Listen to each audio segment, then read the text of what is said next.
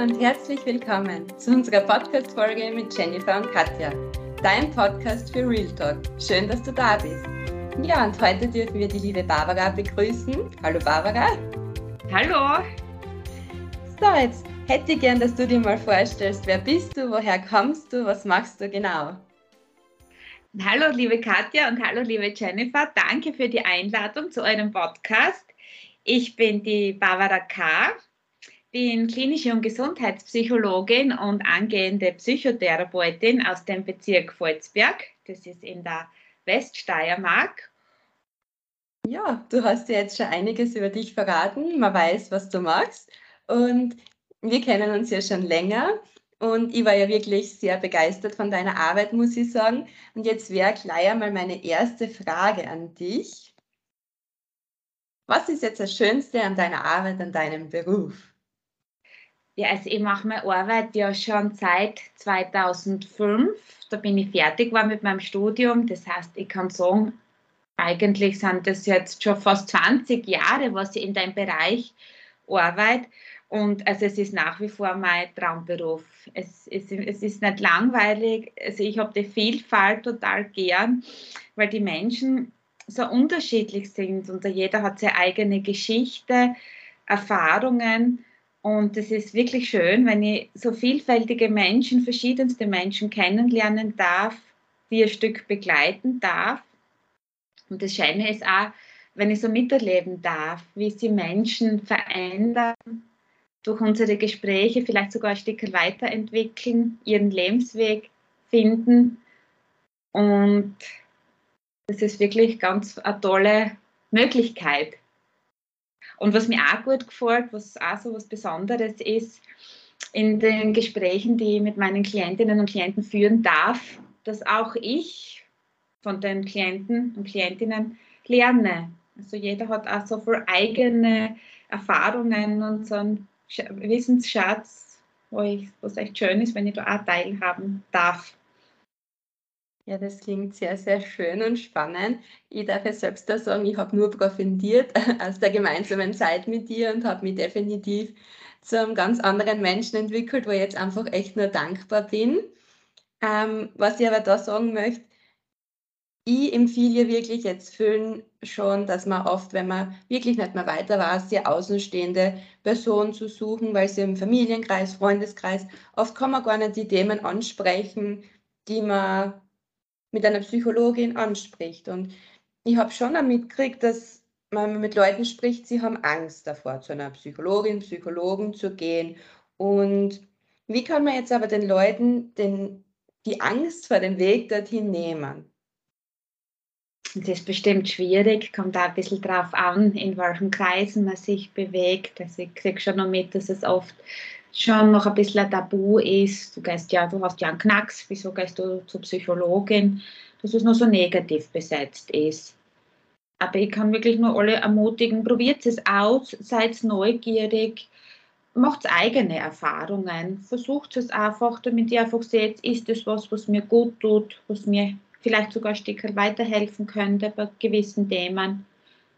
Einfach ausprobieren. Ich kann nur von meinen Erfahrungen jetzt sagen und von meiner langjährigen Praxis, es wird immer weniger zu einem Tabu. Es kommen so viele verschiedenste Menschen zu mir, Kinder, junge Menschen, aber auch betagte Menschen. Also der letzte Herr, der bei mir war, der war 82. Also da habe ich mich schon sehr gefreut, dass es auch in, in bei älteren Menschen jetzt durchaus kein Tabu mehr ist und dass auch die bereit sind, professionelle psychologische Hilfe oder Unterstützung, besser gesagt, aufzusuchen. Und vielleicht, was ich noch dazu sagen kann, es muss gar nicht immer eine Krise sein oder einfach was Schlimmes passieren. Es kann manchmal auch hilfreich sein, wenn man Lust hat, sich mit sich selbst ein bisschen zu beschäftigen. Wir sagen wir oft dann ja in unserem Fachjargon, das nennen wir ja Selbsterfahrung. Und manchmal ist es gerade so, dass man vielleicht nicht weiß, welches Studium soll es sein oder welche, ja, wie möchte ich mich weiterentwickeln. Und da gibt es einfach auch ganz tolle Methoden und Ideen, wie man sie selbst kennenlernen darf.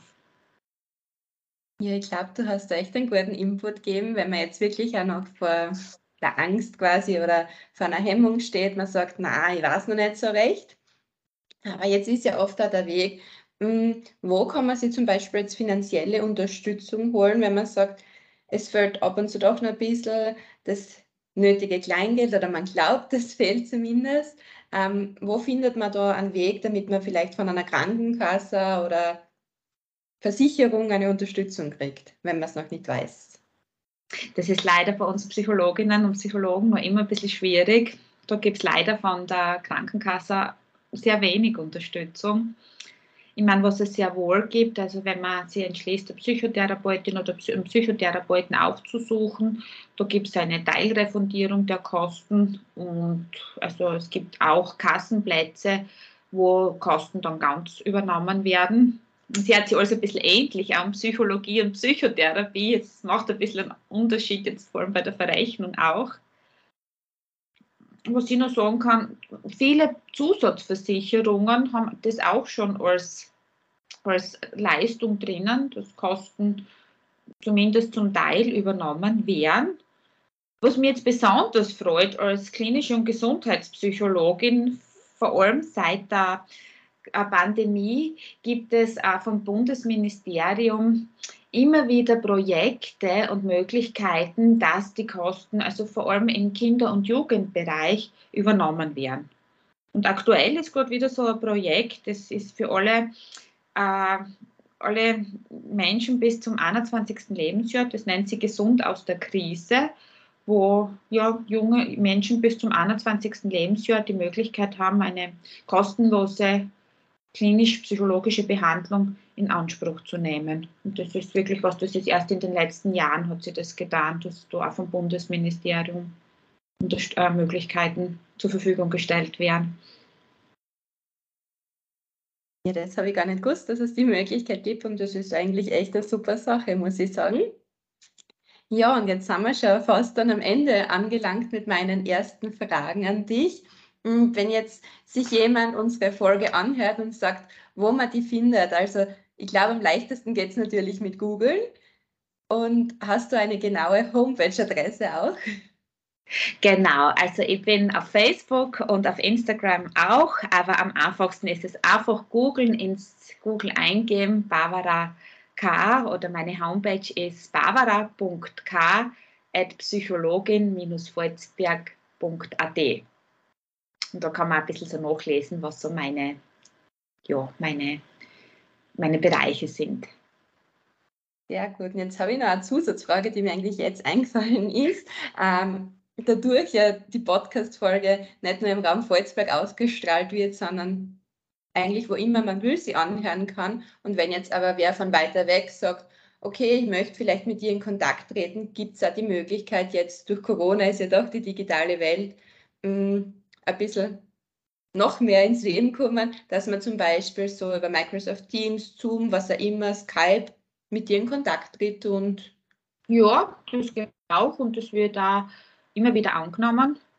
Und also ich, ja, gibt es auch, also Zoom ist so ein bisschen mein bevorzugtes Medium momentan, aber die Möglichkeit gibt es auch, da hat sie wirklich viel getan.